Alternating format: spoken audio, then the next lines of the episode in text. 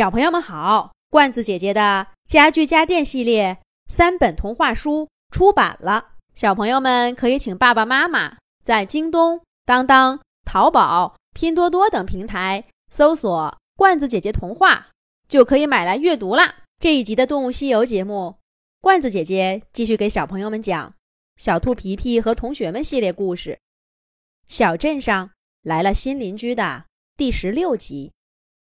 午夜渐近，离敲响新年钟声的时刻越来越近了。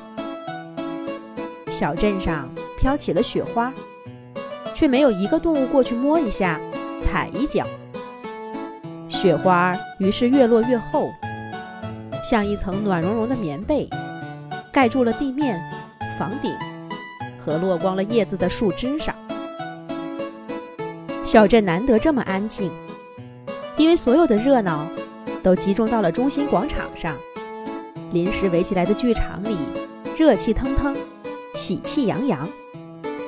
最后一个节目，小兔皮皮和同学们的舞蹈就要开始了。台下的观众都瞪大了眼睛，等待着今晚最大的惊喜。舞台上紧闭的幕布“豁”的一下拉开了。咦？怎么不见演员，反而有六棵树呢？而且每棵树都绿油油的，好像又回到了春天。咚咚咚咚咚咚咚咚咚！随着一阵鼓声响起，舞台上的树突然跟着鼓点儿晃动起来。六张笑眯眯的脸从树顶上露出来，大家这才看清楚，这哪里是树？原来是皮皮、可可、小飞、小嘎、果果和淘淘化了妆，穿着做成大树模样的衣服假扮的。这个舞蹈真有趣！观众们刚想鼓掌，台上的六棵树突然又哗啦啦跑到舞台右边。咦，这是什么节目？还没开始，演员们就要下台吗？大家正这么想着。台上的六个伙伴儿已经围成一个圈儿，又回到了舞台中央。啪的一下，圆圈打开，出现了一个圆滚滚、胖乎乎、身穿花朵裙子、头戴粉红色花环的小熊。哒滴滴滴答，哒滴滴滴滴滴答。音乐变得欢快起来，皮皮他们假扮的大树却安静下来。小熊笑眯眯的。对着观众鞠了个躬，扭到一棵树底下，左右上下甩动身体，在树上蹭起痒痒来。而身后的大树也跟着他的动作来回摆动。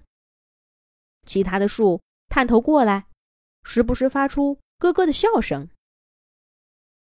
小熊蹭了一会儿，好像想起了什么，停下来到处看。音乐也跟着停了。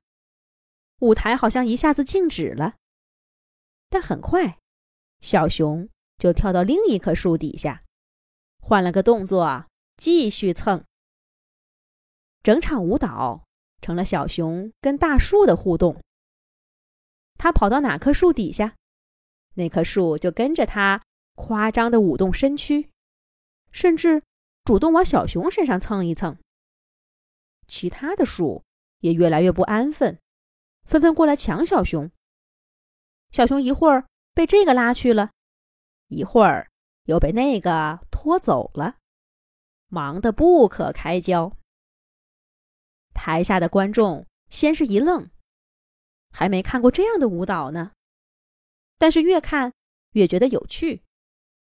不知道是谁先叫了一声好，接下来台下的掌声、欢呼声就再也没有断过。